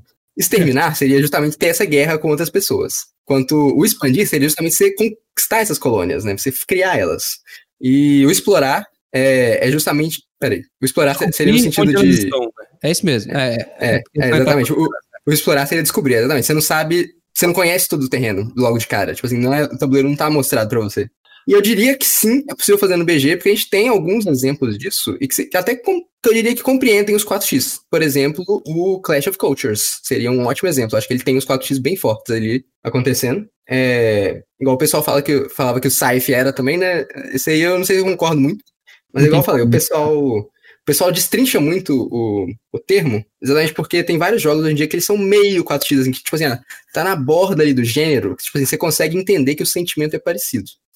É, E eu, eu, até concordo que o sentimento seja parecido o suficiente pra eu chamar o, o, o Cypher 4x, porque, igual, eu já vi num artigo o pessoal falando por exemplo, você lembra de Heroes of Might and Magic, do computador? Uhum. Que em especial o 3 ficou muito famoso, que é sensacional. O pessoal considera o Heroes of Might and Magic como um 4x híbrido com RPG. Porque você tem ali a dominação do reino, você tem ali a expansão do pegando os recursos em outros lugares, é, ser exploitado das pessoas desse jeito. é, você tem a questão da exploração e você tem a questão da, do extermínio, é claro, que é, geralmente é o seu objetivo. Então, assim, O... Nossa, aberto. você, comentou do, do Saif aí, eu lembro que eu vi no Reddit uma vez uma discussão é, a respeito desse negócio do 4x, tá? É, do com 3x, 4x. Aí teve um camarada que fez um texto muito bacana falando que é, o Saif tá mais, tipo assim, totalmente 3x do que 4x. Aí ele fala que essa questão do Exterminate não existe. Eu já comentei vários episódios para trás. Então, uma desculpa para você ouvir os outros podcasts antigos também. É, assim, é, se, a proposta do jogo for, legal, for, for essa, beleza, velho. Eu não vou, eu não vou ficar meio triste. Mas a, a ideia de jogar um jogo 4x é essa, você ir lá e fazer tudo isso e ir lá e incinerar os meeples do seu coleguinha, tirar ele da mesa, entendeu? Eu acho Pô, mas que... então, já, já, eu te dar uma dica então que o Scythe ele tem uma das expansões, tem a variante que de tá, você, poder tinha que- colocar quantas, quantas estrelinhas você quiser no negócio de combate. É, mas aí que tá. Você tinha, que- você tinha que ter isso no jogo base, a expansão pra você tirar, mas tudo bem. Não, eu, eu, eu já, já eu sou o contrário, cara. Eu prefiro, eu prefiro jogar variantes quase que sem combate. É, eu acho que Muito melhor. O Não é único aquele jogo negócio, que eu é porque o Saif, ele te, ele te parece um Ameritrash lá com aquele monte de pecinha colorida, entendeu? Sei lá, batendo no coleguinha, cheio de porrada. Mas ele é um eurozão disfarçado. Esse é, É, cara, ele, é um engine builder sensacional. Eu acho ele assim. Opa, ele- usou um termo bom aí, hein? exatamente, hein? Olha só, pegou, pegou a deixa, hein? Engine, esse termo é polêmico. Eu, eu já, eu já falei demais, alguém fala aí, Engine Build. Engine Build é mecânica? Oh, com certeza. E- Isso é Isso. polêmico também. Muita gente diz que não. Engine Build não é mecânica. Que é uma característica do jogo, mas ele não é uma mecânica. Você usa outras mecânicas para construir a engine, mas ela, essencialmente, ela não mecaniza nada. É- Ah, eu consigo, consigo ver essa, essa semântica aí. Entendeu? É curioso Ah. isso, né? Mas que, Uhum. que diabos é o engine building? É a- o motorzinho de pontos em, em português seria algo parecido com isso. Construção de motor. É o seguinte, Uhum. você vai fazer uma maquininha de pontos. O que, que significa isso? Você vai fazer uma. Que- É difícil explicar isso pra quem nunca jogou nada. É como É. se fosse é, uma pessoa tentando fazer um combo de ações para alcançar um objetivo. Acho que é um pouco mais profundo, assim, que. É, É, é um Porque- pouco além. tá vendo como é que é É, complicado? é, é, eu, eu diria que é uma cadeia de ações. É, e aí você tem que pensar meio tipo ciclo de Carnot, entendeu? É, você tem uma cadeia de ações onde é que você está produzindo alguma coisa com ela, que é tipo assim, a sua energia. Agora tô usando um termo de, de engenheiro, né? Ter tanta gente que não pegou essa referência do ciclo de Carnot. Mas, mas vamos lá, né? Então, como é, como é que funciona o negócio? É o ciclo de ações, né? Você vai começar fazendo uma ação ali que vai te dar alguma coisa, que vai te levar a uma próxima ação, que vai te possibilitar fazer uma próxima ação, que vai te levar a, uma- a outra coisa, outra coisa, outra coisa. E quando você terminar esse ciclo, você vai perceber que você tá no começo. Só que você tá no começo com mais coisa do que quando você começou o seu ciclo a primeira vez. E aí você vai repetindo aquele ciclo, você vai incorporando coisas nele. E aí é, é isso aí. Você faz um É. motor, realmente. Que ele, ele- É, Já que a o gente tá Newton, usando- o que Newton é um baita exemplo disso aí, né? Quê? Não. O- Já que a gente tá usando termos ruins, eu diria que a- a- o motor de ponto, ele é uma função recursiva. Exatamente. Nossa, faz Exatamente. sentido demais. É, Mas é, mas é isso. eu não queria usar esse termo, já que o Bruno usou, então vamos bacalhar. Uma função recursiva é quando você faz uma coisa, vamos, vamos supor assim, é, imagina que você. O, o- o motor é, a melhor, é o melhor exemplo mesmo, não tem como. Mas é, é, é igual um, um, sei lá, um. O ciclo da água talvez seja mais simples do que do, do motor, né? A, a aguinha chove, cai, entra no leito, passa no rio, evapora, chove. tá- Só que nesse É, caminho. a, diferença, é, A diferença é, água é como se a água fosse aumentando de volume cada vez que ela fizesse esse, esse ciclo, Uhum, sabe? Ela tá ficando mais poderosa. Sim. Eu acho que, tipo assim, eu acho que um jogo. Eu não sei se ele é tão, tão difundido, que é o, é o Gizmos, né? Eu acho que eu, que eu vi assim, eu, eu acho que ele é muito claro na questão do Engine Builder, né? Que você começa no início, você tem quatro ações, e de acordo com a- as cartas que você vai colocando a mais, a sua ação ela fica bombada. Você fica com uma ação mais forte, vamos dizer assim, né? Então, se durante o jogo você é, vamos lá, o jogo é um jogo que você tem que comprar bolinha para comprar mais cartas e por aí vai. No começo você começa comprando uma bolinha, mas se você conseguir juntar duas bolinhas e comprar uma carta, a sua- na próxima vez que você for comprar, você já compra duas de uma vez. Então você vai criando o seu motor porque ele vai andando, porque você começa pouco e vai crescendo, vai crescendo, vai crescendo, vai crescendo, vai crescendo. No final, uma ação sua, ela já é uma coisa muito maior que você fazer no início, né? Acho que o Biscoito Fox explicou melhor. Nós usamos termo É. muito facalhado. O- que eu, eu- eu tenho, tenho dois aproximou o exemplos. termo às pessoas. É, É, O- tem um exemplo aqui na minha mão que é agora. O Motainai, ele tem um, um, um que disso aí, quando você tem os ajudantes, as cartas de ajudante, vai fazer a ação da cartinha daquela coisa, então você pode fazer mais de uma vez, então isso ajuda você a obter mais material, Eu, você obter mais peça para fazer suas artes. eu achei que você ia falar do, do seu queridinho, cara. O Century, Golem Edition. Os- É Ah, a verdade. volta do Century. É, Century é, Century- um jogo quintessencial, eu diria, de engine building. É. Ele assim, é um exemplo tão direto que é quase impossível de você, você falar outra coisa que tem no jogo. Ele é só engine building, praticamente. É porque eu não tenho ele, o Motainai tá aqui na minha. Eu tô Outro jogo também que é, que é quase que só engine building é o Oh My Goods, cara. O Oh My Goods, ele, você tenta fazer uma cadeia de produção. Aí ele é 90% engine building. Só que aí tem os outros 10% do próximo termo, que é o Push Your Luck, entendeu? olha aí. Mas aqui, antes de passar pro Post Your Luck, tem um jogo aqui que só o Ricardo gosta, que é o Newton, que também tem um engine building. Como Eu assim, gosto. seu Ricardo gosta? Um jogo É só porque ele legal. não tá. É porque ele não tá entre nós, cara. Um minuto de silêncio pro Ele Ricardo. está no meio de nós, cara. Nossa senhora. Matou o Ricardo e difamou o. Na mesma frase. Aí, O Rafael, que o é. Rafael tá devendo um termo pra nós aí, cara. qual? Tá. É o ponto a ponto. É, movimento ponta a ponta que eu falei, né? É. Não, Mas é, deixa eu poder já. não, só, pra, só pra não passar batido, então. É, é muito parecido com o Imagina um tabuleiro de xadrez. E aí você pode se mover de um quadradinho para um quadradinho do lado, né? Algumas variações disso vão fazer você mover dois quadradinhos, você mover em L, como é o caso do, cavalo no xadrez. Mas É uma mecânica muito simples. É o Uhum. movimentar de- do ponto A para o ponto B. Esses pontos podem ser adjacentes ou não, assim, mas é, é uma questão de tirar uma peça ou um- uma coisa de um lugar, passar para um outro ponto do, do tabuleiro. É, é muito simples. Acho que todo Eu mundo diria que- isso. Eu diria que esse é o termo, cara, que vira uma, uma gama de jogos de tabuleiro modernos, que é o pick up and delivery. Esse é, é, um termo mais legal, inclusive. é, é o movimento ponto a ponto aplicado a entregas de iFood, entendeu? Tipo assim, você tá tentando pegar uma parada num ponto e levar pra outro ponto. Aí, ó, ponto a ponto. Service? Exato. Assim, É. é. o Broom Service, exatamente. Broom Service. É uma das mecânicas do Broom Service, né? Porque eu- como o Broom Service é feito do Fister, então é claro que ele pega duas mecânicas nada a ver e junta elas num jogo que faz todo sentido. Ou até três, né? Porque o rapaz gosta de inventar bastante. Quantas ele conseguir. Bom, o My Goods é Push Your Luck, como nós ainda vamos falar aí para vocês, nossos telespectadores, e o Engine Building. Antes Não, do telespectador é um televisão, eu Vou fazer um comentário. Se o Fister fosse um diretor de cinema, o filme que ele faria seria o Parasita. Porque é um filme que Cara. tem comédia, tem, tem drama, tem romance, tem sexo, tem gore, Tem coreanos. tem E cor. eu, eu, eu, principalmente, é muito bom, tá vendo? E jogos muito bom, Fister. exatamente. Então acho que É, se, faz se fosse Oh, só fazer um parêntese. Até semana passada o pessoal tava vendendo cópia de Broom Service a 80, 90 reais. comprei. Agora já subiu para 180 pila nas lojas. Então quem não comprou se ferrou. Uhum. Nossa, hein? Parabéns, muito bom você falar isso. Parabéns. O Tá Broom Service é um bom jogo, cara. Eu gosto do O Bruce ser Service. sensacional, eu gosto demais dele. É, acho muito bom. Inclusive, 80 foi o primeiro jogo que a gente sorteou, né?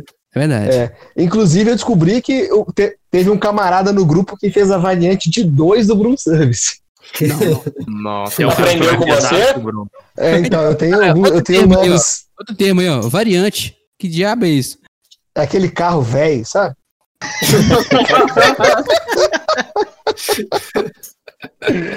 Ai, saudades, variante. O que é uma variante? Seria um modo de jogar o jogo é, com as regras distorcidas? Não seria, eu não diria regras distorcidas, Isso é- isso é diriam regras regras. adaptadas, exatamente.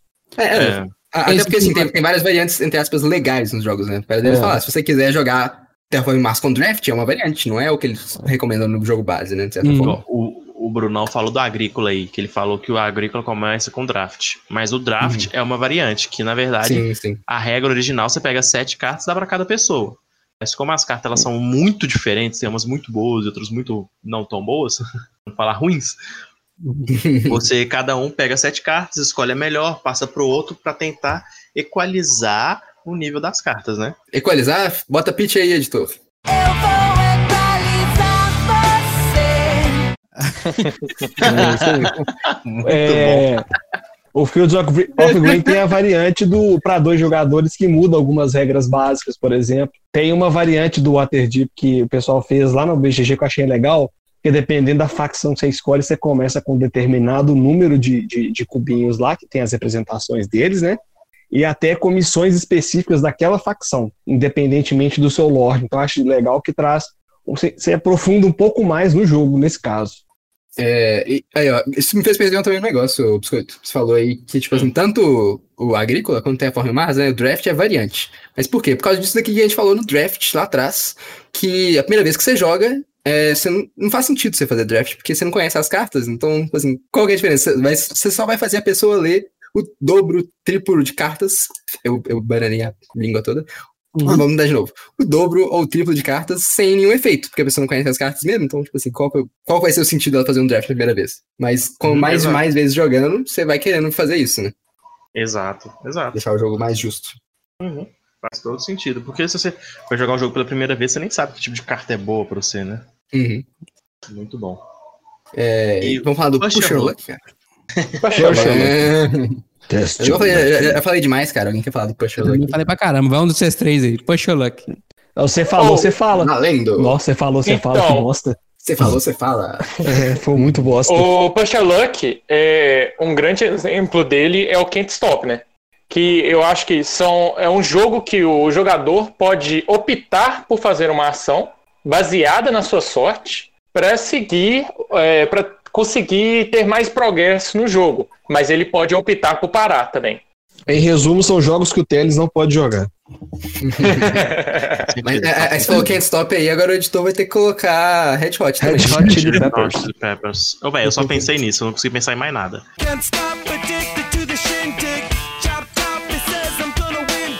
Stop é é essencialmente de push your luck, né? Uhum. Tem que jogar dois dados lá e você tem, que- tem que ter um número específico. Aí você vai jogando, vai jogando. Você acha que tá.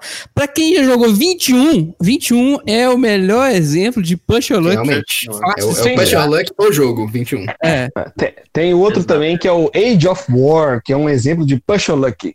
Você tem que jogar os dadinhos lá até sair as, as os requisitos lá pra você conquistar os, conquistar os castelos. É um push your luck. Se, se você, não, você, você joga. Acho que você tem um ou dois dados a mais do que a quantidade que você precisa por carta. Aí, se você não conseguir, você vai, retira um, um, um dadinho e joga de novo. Você vai tirando a quantidade de dados. Vai retirando até o mínimo necessário pra você poder conquistar o castelinho. É eu uma acho que de ser considerado push luck tem que ter uma consequência negativa. É, eu também Você acho não, isso. consiga, É, você não exatamente. conquista o castelinho. Muito simples. Não, é, é, não, mas daí é rolagem de dados. Eu acho que não é bem push É. Pu- pu- Push luck é tipo assim: ah, eu vou, eu vou tentar fazer essa ação aqui, que ela pode dar certo pode dar errado. Aí, tipo assim, você viu, deu certo. Aí, geralmente, cada vez, com cada sequência de ação, você vai aumentando seu risco. E também, geralmente, isso é recompensa. Você vai pensando, não, eu tento pegar mais um e eu posso levar nada, ou eu posso levar tudo. Aí você quer fazer isso? Às vezes você não quer, às vezes você quer. Ô, Bruno, Você que jogou, o Ars Alquimia teria um pouquinho de push luck quando você coloca lá naquelas nas cartas de localização virada, que pode vir um, Hum, um recurso não. bom ou não? Não, Não, não. nada a ver. Não, não. Não, é, é, é por causa disso que o Rafael falou, cara. É, tipo assim, é uma questão que você, você decide fazer a ação que pode dar certo e pode Você dar tá errado, mas. assumindo o risco, entendeu? É, É, igual eu sair de máscara na pandemia eu sair sem máscara. Você pode sair sem máscara e não acontecer nada. Pode, mas você tá assumindo uma porra de um risco desnecessário. É, é, não, a É. diferença é que você não ganha nada com isso. É, Você ganha. É, é, o risco que não, é o risco que não leva a nada. Você ganha respirar, cara. Nossa, mano, eu fiz alguns dias de uma caminhada aqui perto de casa, né? Pra não, não ir pra lugares que a galera tá aglomerando. Cara, caminhar, fazer algum tipo de exercício físico com máscara é terrível, cara. Parece que você tá. Mas é essencial, né? É o Então, mal É essencial, é, essencial. É, é melhor do que parar no CTI, cara, eu diria. É. assim. Exatamente. É, é, é melhor ficar sem ar com máscara do que ficar sem ar com, sem máscara. com, com um respirador. Então, é, Exatamente. Aqui, aproveitando É. a deixa do biscoito, tem um termo que o biscoito é especialista nele, Mas eu não, queria que ele não- falasse. não amigo. acabamos o Luck, cara. Não acabamos. Não, achei que tinha acabado. Tô tentando falar aqui, cara. Eu, que eu comecei falando do Oh My Goods, cara, mas o Oh My Goods foi o segundo jogo de Push Your Luck do Fister, que foi logo depois do Port Royal. Que o Port Royal realmente é quase que só Push Your Luck. Que, tipo assim, você vai pegando cartas, e aí se sair dois navios piratas da mesma cor, você perde tudo. Mas você pode parar em qualquer momento e pegar uma das cartas que você tirou. Nossa. É, o, e outros jogos também acho que são essenciais assim, nesse, nesse estilo. É o Dead Man's Draw, que ele também é bem push your luck. Eu não lembro exatamente qual que era a mecânica que você. Mas é, é, é tudo, é tudo do mesmo jeito. Tipo assim, ah, você tá tirando de um deck, e aí você vai continuando ou não. São variações do Blackjack famoso 21, gente. É, É. Cara, tem um jogo que é muito conhecido, que é um push your luck que não é voltado pra carta, que é o, o, o Quartz, né? verdade. Verdade. Sim. Ele Pode tirar é um um push your trem assim. É, Como é que ele é? tira, tirar o cristalzinho. é um, é um- você tem um, um, um saco opaco com diversos cristais, né? Uhum. E lá vai ter tipo uma quantidade de cristais mais valiosos, menos valiosos, e alguns cristais que eles falam, eles chamam o jogo de instáveis. E Uhum. você só, se você tiver dois instáveis na sua cesta lá, que eu esqueci como chama, tipo no carrinho de mineração, você explode e perde tudo que você conseguiu catar até o momento. Então a ideia é que na sua vez, você pega um diamante e guarda, pega um diamante e guarda. Só se você tiver um instável já no seu, no seu, no seu carrinho, pô, é, você pode pegar um diamante muito bom e ganhar muito dinheiro e muito ponto, ou então você pode pegar outro instável e explodir o seu carrinho e, E acabar ferrar. o seu jogo. Exato. Uhum. Muito bom. Eu, eu, Agora eu- eu posso falar. Eu Vai lá, vai lá. Eu, eu um queria tempo- falar do termo do biscoito, que o biscoito explicasse pra gente o termo que ele entende bem, Hum. que é legacy. Ah, ó, você vê, todo tiradinho, né, Zé? Ele já zoou o Rafael, agora zoou o biscoito, RH vai mandar aí. É demais. uma cartinha, hein? Isabela, dá um eu- jeito ó. Tá aqui, que isso? No, no final eu tenho, eu tenho três termos que, que são fundamentais pra jogar com a gente. Mas vamos lá, no final, porque aí fica mais legal. Vamos lá, Legacy, P. Vai, biscoito, Legacy. Cara, Legacy é, é quando eu explico as regras, tô zoando. não, mas é. São os estilos de jogos que não fizeram tanto sucesso no Brasil. Acho que aqui não pegou muita ideia, mas um dos mais jogos mais clássicos, que é o Pandemic Legacy. Qual que é a ideia do jogo? Que é é um jogo que, quando você vai jogando, as regras vão mudando e ele vai se ele tem uma experiência única ao decorrer do jogo, né? Então, eu não sei explicar de uma forma muito bem Legacy, tá? Mas é mais ou menos isso. Que é um jogo que, que ele tem início, meio e fim. Normalmente você não joga ele mais de uma vez, né? E ele tem umas regras gerais que, no decorrer do tempo, aquelas regras vão mudando, vão entrando novos personagens, novas coisas. Então é um jogo, vamos dizer assim, que ele tem muito a, a ver com a história, com uma linha do tempo, né? É, eu posso adicionar, pelo comentário do Biscoito, é, que esses elementos que são adicionados é, com o decorrer da campanha geralmente são, é, estão em segredo e as cartas, como você vai utilizar só uma vez, elas são ou removidas do jogo ou ela pode dar aquele sentimento gostoso de você rasgar os componentes. Não, Então, obrigado. é raspadinha, né? Acontece, né? Como falamos no último podcast, o biscoito tem as raspadinhas, né? Uhum. Nossa, meu sonho. Cara, eu tô muito tentado a, a- comprar um, um, um Pandemic Legs só pra, pra ter experiência da raspadinha, cara. Na falar nisso, eu achei um exit baratinho. Eu acho que se tiver oportunidade, eu quero pegar. Ó, 70 Oportunidade você já tem, né? Olha aí. não tem. Não tem, sabe por quê? que eu acabei de fazer uma compra aqui, eu nem podia fazer essa Não, compra. Você não É, tem um quando esse episódio sair, na pera. Não, não, não. É porque quando esse episódio sair, a Isabela vai saber que eu fiz essa compra. Então, fiz uma compra e ela vai gostar. Vocês vão saber Bom, assim que chegar aí. E é isso aí. É, ô, ô, mas explicar pra galera essa piada aí, que é quando o Biscoito explica as regras, exatamente por causa do tempo que a gente falou aí do Legacy, né? Que, tipo, as regras vão mudando durante o jogo. Porque às vezes ele explica ali assim, a gente vai jogando, aí fala, não, mas eu falei assim, não, é de, de outro jeito. Você fala, como assim, cara? Você explicou pra gente no começo ali, velho. É, tá vendo? aí, foi uma decorrência aí quando a gente jogou o Taverna, eu acho. Eu, O Taverna, Taverna eu acho que eu muito. Era o meu primeiro jogo, né, cara? Então, tipo assim, eu não Uhum. tinha muita habilidade é, de explicar ainda. Eu não tava. Taverna foi o que eu mais errei, cara. Errei, errei, nossa, mas errei, errei com vontade. Errou É. rude. Ô, Rude. Uhum. Cara, eu tô com um termo polêmico aqui. Esse termo vai ser difícil. Por que, que eu Manda. Tem um termo polêmico? É, esse mês eu postei um artigo lá no nosso canal da Ludopedia. Inclusive, se você não segue a gente no Ludopedia ainda, faça esse favor para você e para nós. São textos de altíssima qualidade. Olha aí. Ou não. escritos pelo Senhora. Pedro, na maioria das vezes, alguns por mim. E agora, sem zoeira, é, dá essa força pra gente lá, que o canal é bem legal. E lá a gente posta textos, né? E eu postei um texto sobre Spirit Island. Spirit Island, né? É um jogo de. É um jogo cooperativo. cooperativo, E- opa, outro termo? Outro termo. Mas eu escrevi lá que ele era um jogo que tinha alta assimetria entre os, os espíritos. E isso, meu amigo, deu três páginas de discussão. Porque gi- ah, é, chegou um ser humano lá e falou que poder variável e assimetria são coisas diferentes. Aí eu quero abrir a mesa de discussão aqui. O que é assimetria para os senhores e o que é poderes variáveis para os senhores? Hum. Nossa, Então, acho que a simetria depende muito do contexto, cara. Tipo assim, eu acho que. Então, você concorda comigo que é um jogo que tem assimetria alta? Ahn, então, por razões diferentes que você, eu concordo. Porque veja bem, eu concordo mais com essa pessoa aí que falou que eh, esse é um caso de poder variável e não de assimetria entre os jogadores, mas que é um jogo cooperativo assimétrico. Por quê? Porque o time dos jogadores é muito diferente do time que eles estão enfrentando, que é, tipo, a mesa, né? Uhum. Tipo, são. E acho que é assimétrico nesse sentido. Que os jogadores estão fazendo uma coisa muito diferente do que o outro lado. Não é tipo uma batalha de igual para igual, sabe? Uhum. É, eu acho que, eu acho que entre os jogadores realmente é uma questão mais de poderes variáveis. Você foi exatamente no cerne da discussão. O que, que o cara explicou? E no final eu acabei concordando com ele.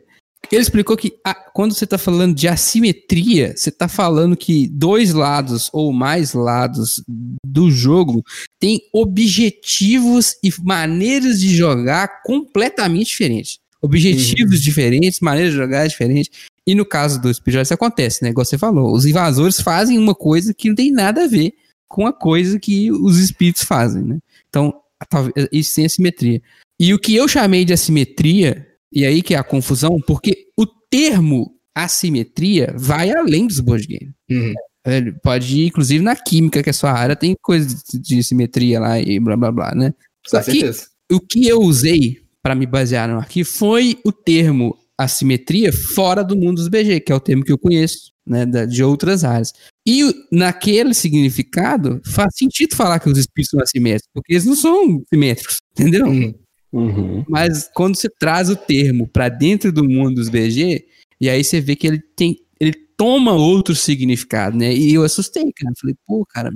Fiquei, primeiro eu fiquei meio assim, pô, o cara é mó vacilão, tirando onda aí comigo. Mas depois eu fiquei pensando, pô, ele tem um cara de razão. É, não, mas a que- gente, a gente fala geralmente assimetria nos jogos competitivos, né? Tipo no Terra Mística, por exemplo. A gente fala que as raças são assimétricas. Porque eu concordo que às vezes pode não ser realmente verdade por causa da questão de raça. Mais fácil falar que elas têm poderes variáveis. Mas, ao mesmo tempo, eu também diria que, que é meio assimétrico. Tipo assim, quando é, num jogo. Acho que é- faz sentido no Terra Mística, porque, tipo assim, vocês estão. Apesar de vocês estarem atrás, do- entre aspas, do mesmo objetivo, pontos de vitória, a forma como vocês vão fazer isso depende totalmente da sua raça. Então, tipo assim, vocês acabam fazendo coisas muito diferentes. É, Acaba não é que. exatamente igual no Spirit Island. Assim, todo mundo quer defender a ilha. Mas os espíritos são tão diferentes que a forma Cara, de defender mas- a é muito diferente. Eu não Entendeu? É, joguei então, acho que é uma questão de semântica.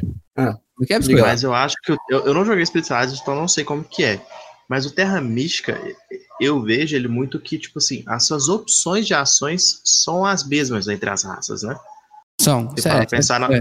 nas opções básicas. Então, tipo assim, o que vai mudar é tipo assim, cara, eu vou ter mais vantagem. E Eu, eu acho que, na verdade, as raças elas estão mais ligadas ao, ao setup do jogo do que ao, ao jogar em si, tipo assim, decorrer da partida. Porque você vai saber que qual partida joga melhor para cada setup de Terra Mística, fraga. Mas ao longo você vai ter as mesmas ações. Setup. Toda raça vai construir casa, você vai, vai é, modificar o terreno para você construir casa, você vai fazer terreno, então tipo, vai fazer templo, vai fazer.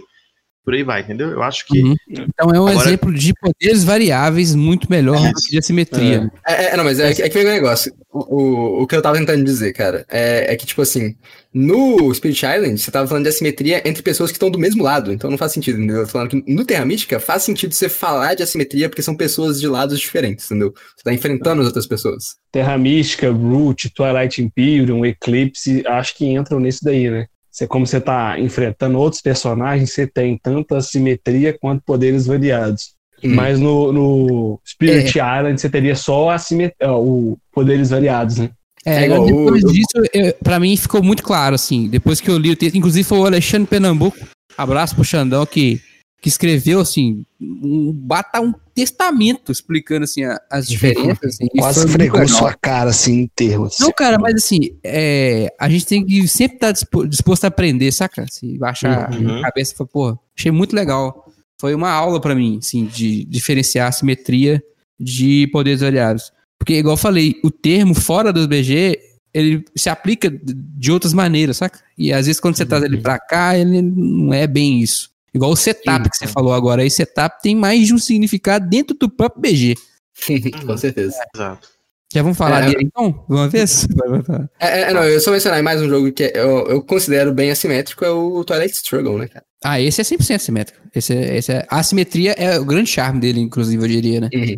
Sim. Outro É, muito é inclusive, cara, o que o pessoal. Não, ah, eu vou falar um jogo que é surpreender as pessoas, um jogo extremamente assimétrico é o xadrez, cara. Você joga de branco e de preto, tem que ser totalmente diferente se você sabe o que tá fazendo. muito, muda muito. É. Em- Embora as peças estejam distribuídas de maneira simétrica. Mas não tá, exatamente, não tá assimétrico.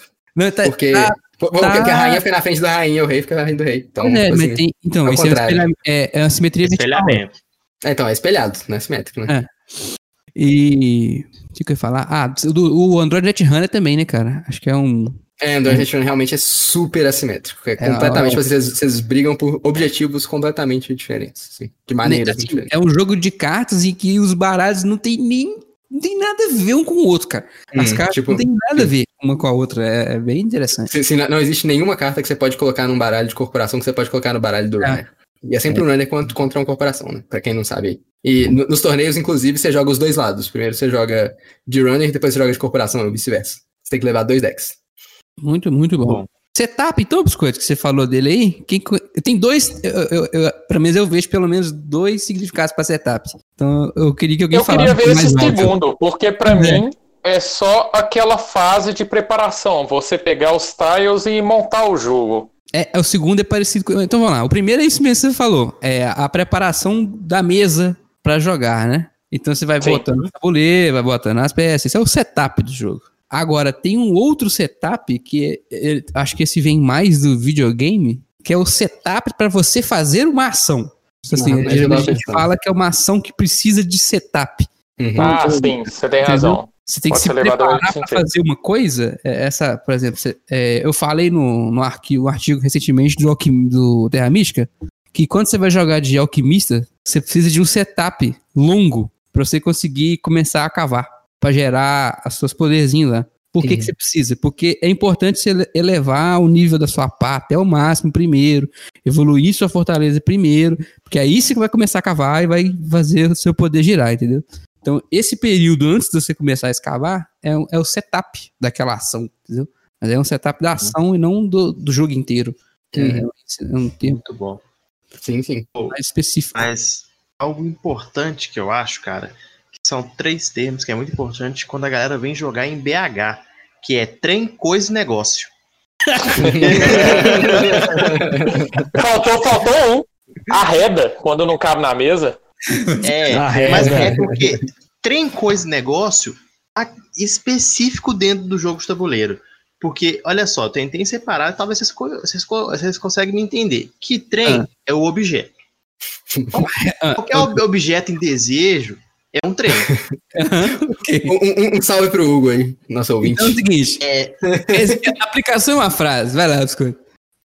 pega esse trem. Ou seja, você quer que o cara pega alguma coisa que tá na direção da sua mão ou do seu olhar. Que é, isso. é Isso. importante, porque a gente fica implícito muito por causa disso. E o coisa? Coisa, a gente usa o coisa muito mais na forma de ação, que é coisar. Coisar, ele implica em consertar o que tá negociado. Entende? Então, a gente, quando a gente. Não tem jeito de explicar melhor do que isso. não, mas é verdade. Quando você pega o trem pra coisar o negócio, é porque você pegou alguma coisa pra consertar algo que tava com defeito. E, cara, isso, se você não entender quando você tá jogando, você vai se ferrar aqui em Minas, porque a gente fala muito isso, cara. Eu, Eu concordo com esse trem aí. eu, eu, eu, eu, assim, assino embaixo 100% tudo que você falou aí, bicho. Muito bom. Inclusive, essa semana eu mandei, essa semana, semana que a gente tá lançando esse podcast, né? Eu lancei lá no grupo do WhatsApp é, 51 frases que só mineiro fala. Então, se você É quiser muito ver, bom. O, o vídeo do Desculpa Qualquer Coisa. não, é do, do Estevão Gaipo. Ah, é o magrinho. Gente boa. É, gente boa. É muito bom. Faltou só É, o inclusive- arreda, né? Sim. É, é porque o arreda ele é estrutural, né? Mas não Estrutural. necessariamente. Estrutural. É, ué. Arreda é estrutural. Porque você tem que ter algo físico pra arredar. Correto. Tá errado? Com certeza. É errado, não tá. Você acabou não explicando. É, não, que arredar é, é a, a forma carinhosa de você falar, chega pra lá, move para um lado. Sai, por eu- favor. É que eu preciso desse espaço que tá aqui você tá ocupando meu espaço. Então, Tá arreda. Algum objeto ou alguém precisa se deslocar do ponto onde ele está. É esse que você quer. Falar arreda. Exatamente. Arreda. É... Bom, então, mas que aí questionamento então. Aqui em Minas, todo jogo é jogo de trem? Sem dúvida. Com certeza. Deixa aí nos comentários aí se você acha que em Minas todo jogo é jogo de trem. Oh, e que outra coisa que tem que colocar nos comentários, Pedro? É isso aí. Se para você que chegou aqui nesse momento glorioso, após uma, uma hora e cacetada de podcast, a palavra-chave de hoje vai ser Aurélio. Você vai comentar Aurélio, vou saber que você escutou o podcast até aqui ou que você foi passando até chegar a palavra-chave. Porque se você fez isso, você é uma pessoa ruim que merece seu lugar no inferno. Já aproveita a deixa também para pedir a todos para nos seguir nas redes sociais, arroba LostTokenBG, Facebook, Twitter e Instagram. Seguir o nosso canal Ludopedia, Lost Token. é, e entrar no nosso grupo do WhatsApp, um papo descontraído, descompromissado, bastante desinformação, cheio de gente bacana. Um salve pra galera que tá lá. E vou deixar aqui uma palavra de apoio. Apoio. Muito bom. Nossa. É de uma qualidade assim. Nossa senhora. Isso, O pior é que todo mundo faz silêncio esperando alguma coisa e não sai nada. Gente, tem algum termo que vocês querem falar pra fechar? Claro que a gente deixou um Oh, monte pra trás. Eu né? acho que vai ter parte 2, porque tem muito termo aqui. Da minha lista, acho que não foi nem 50%. É, eu também tinha um monte Ô, aqui. Eu tenho um aqui que é uma pergunta secreta, que esse aqui é difícil. Eu não sei nem Hum. pronunciar. Eu só vejo esse termo escrito. É. O que significa o index H? Alguém já viu esse termo? Esse é um termo bem Nunca- sommelier do Board Game. Nem ouvi dizer, cara. Escreve Nunca H index. Esse, Na verdade, não me é estranho, mas não tô lembrado. é, esse H index, que eu não sei pronunciar em inglês, não faço ideia como é que fala isso, é um índice que mede quantas vezes você já jogou é, jogos aquele número de vezes. Veja bem, é, mas pô, se você Mas é jogou- quantitativo ou é uma taxa? é quantitativo, é, é, é um número. Por Eu exemplo, conheço o meu, o, meu- o- o meu H-index hoje, eu acho que é 13, segundo a estatística. O que, que significa isso? Significa que eu joguei 13 jogos diferentes, pelo menos 13 vezes. Hum. É, O, o, o índice H, cara, eu conheço ele no, no ramo da ciência, que é citação de artigo. Eu não tô assim, isso não é estranho, mas eu não tô lembrando disso dos board games. Eu dei uma pesquisada aqui. É que foi exatamente. É coisa da citação de pesquisa. É tipo, meio que seu fator de impacto. Tipo, que seu artigo tem na área. Nos seus artigos no geral tem na área da ciência. Tipo assim, se se as pessoas citam você muito, entendeu? Hum. É, Então, em outras acho que vem palavras, é vício. Não, mas é mais do que isso. Ele mede quantas vezes você tá jogando as mesmas coisas. Se você não é um cara que fica só Sim, jogando, joga uma vez e abandona, entendeu? É, é, Aí- tirando brincadeiras à parte, é como o Bruno falou, é o que você tem prioridade de falar de algum tema. Alguma coisa assim. É, eu não sei se, se tem uma, uma, uma importação Propriedade, né? Literal. propriedade. Propriedade. Não sei se tem uma importação porque- literal. Mas é, é isso que ele mede. Ele mede quantas vezes, quantos jogos você jogou X vezes. Entendeu? É, é um termo mais matemático do que de board game em si, né, cara? Você É para isso. pensar. Você abre seu BGG, tem ele aí. O, o H-index em algum lugar. Se eu tivesse BGG. O BGG não, o BG Stats. porque você anota as, as Eu partidas. não anoto, não. Ô, Sou mau querido. caráter. Você é um mau caráter. Tudo bem. É, não, eu fiquei pensando aqui numa curva normal para gerar esse H-index, eu fiquei pensando aqui numa matriz. Nossa, eu Não, pensei em ser cara. matemática, mas acho que não chega a ser tão isso, não. Não, não, é, Não, não. então era isso. É Bom, interessante, bom. cara. Eu nu- nunca tinha ouvido esse termo nos BGs, não. Bem É, interessante. tem isso. Bom, tem, sobrou termo pra cacete, mas não tem como a gente ficar falando aqui mais tempo, gente. Foi mais um bate-papo mesmo descontraído sobre esses termos malucos que a gente fala. Acho que esclarecemos alguns, não conseguimos esclarecer outros. Falhamos miseravelmente em boa parte deles, mas. Tipo, numa reda. Aí é difícil. A né? Mere- reda, a- a reda tem que ser sentido, entendeu, cara? É. Sentimento. Merece aí a gente voltar num outro. Se o pessoal quiser, a gente faz um outro podcast com é, mais termos. mais Você vai termos. deixar nos comentários aí se você quer ou não. Inclusive, olha só, ideia, hein? Dá pra fazer até uma live com isso. Vocês ficam mandando os termos, a gente tenta explicar ele no supetão, vai ser engraçado. Vocês pensam. Nossa. Muito engraçado e eu sou péssimo com isso, que eu sou péssimo com termos, cara. A ideia é prejudicar o coleguinha. Exatamente. É, exatamente. Jogar na fogueira. Então é isso Muito bom. aí. Considerações finais, menino Pedro. É, gostaria de agradecer a todos que chegaram até aqui. Não se esqueça da palavra-chave. Eu não vou repetir, porque você vai ter que voltar lá para uma hora e pouquinho do podcast para poder descobrir a palavra-chave de novo. É, vou deixar aqui. Eu, eu não tenho certeza se já deixei essa recomendação de livro. Mas se eu deixei, você usa ela porque é muito bom. Então, estou lendo aqui a saga do Aprendiz de Assassino, da Robin Hobb. Belíssimo livro, sensacional. Terminei o segundo livro esses dias para trás com o olho cheio d'água. Então, fica aí a recomendação. Muito bom. Ô, louco.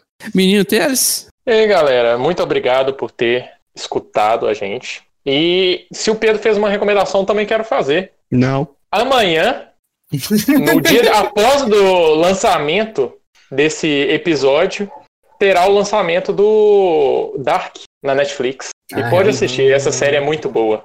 É por isso que eu falei para não fazer, série horrível. Série Que muito boa, cara. Sensacional. É Inclusive, foi Cara, votada a melhor série da Netflix, você falando que é horrível aí. Eu achei uma Eu bosta. tô, eu tô pensando em começar a escutar com a Sabrina, ver com a Sabrina que ela gosta de acompanhar a série. Aí eu vou ver ela. que Assiste, já cara, é muito bom. Muito bom. Botei na minha wishlist aqui. Biscoito. Galera, é mais um dia, mais uma quinzena passada e continuamos em quarentena no meio de uma pandemia. Por mesmo que os nossos Perido Brasil e pessoas cidadãs brasileiras queiram demonstrar que está tudo normal, ainda infelizmente não está. Então se cuidem, manter a higiene em dia, álcool em gel, máscara, evitem de transitar por suas respectivas cidades e se alguém quiser me dar um tzolk'in, eu aceito. É, Só, não, só- vai, só vai estar tudo normal quando parar de morrer gente. Por esse vírus aí, né? é isso aí. Bruno?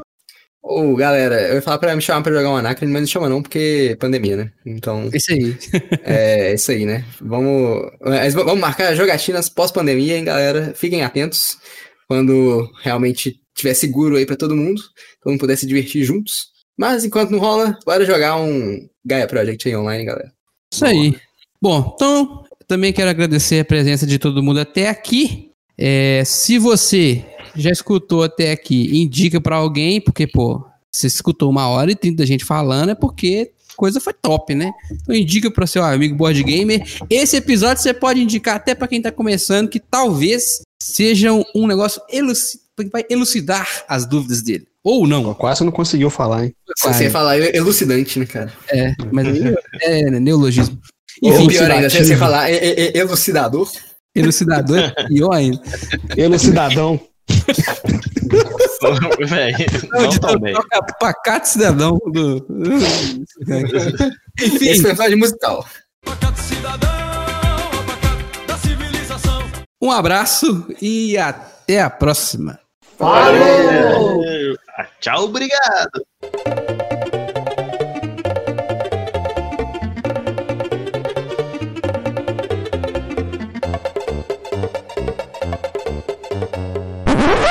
É, eu posso adicionar que geralmente esses novos elementos que estão é, que vão sendo adicionados. Plural metafórico, Tedes. supletivo, supletivo. Pedro, por favor, sonoplastia do top de 5 segundos aí.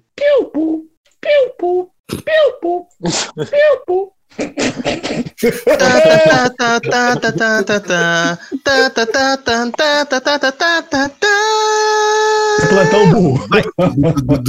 Não era plantão, não, caralho. Era 5 Então vamos lá. É, para quem não sabe, eu trabalho com um trabalho que é um pouco mais pesado. Então é, é necessário um pouco de força física. E o que acontece? A gente tem equipamentos que utilizam óleo isolante. E como é uma empresa, você compra o óleo em é, barris de, de 200 litros. Quando você vai fazer a troca do óleo, você não pode descartar em qualquer lugar, você tem que levar para um lugar específico fazer o descarte correto. Muitas vezes Uhum. uma empresa vai comprar para fazer a queima numa usina térmica e por aí vai. O que, que acontece? É, eu fiquei de hoje, de hoje levar para uma usina descarte cinco é, barris de 200 litros de óleo. Só que o que aconteceu? Eu fiz a carga ontem para levar hoje. Aí, cara, eu não sou a pessoa que aparenta trabalhar com, com, com coisas físicas, né? Porque eu sou levemente gordinho, baixo do braço fino. Cara, eu peguei, eu peguei o, o meu o, o automóvel, que é tipo um caminhãozinho pequenininho é, para ir para minha base. Simplesmente quando eu fiz a rotatória, a carga se desfez completamente. Nossa. Era 7h40 da manhã, mais ou menos. Eu estava no meio do bairro Planalto. Eu escuto um. Ah! Eu olho, era.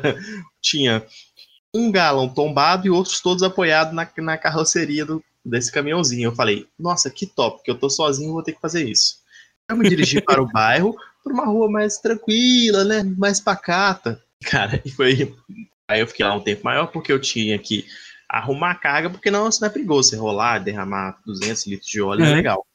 Então, imagine a cena eu numa rua no meio do bairro Planalto aqui de Belo Horizonte, é, tentando levantar um barril de 200 litros no braço Nossa e senhora. ajeitando essa carga no, no fundo da carroceria. Cara, Foi um desespero total. Eu quase morri. E a cereja do bolo foi o quê? Que eu parei em frente a uma casa.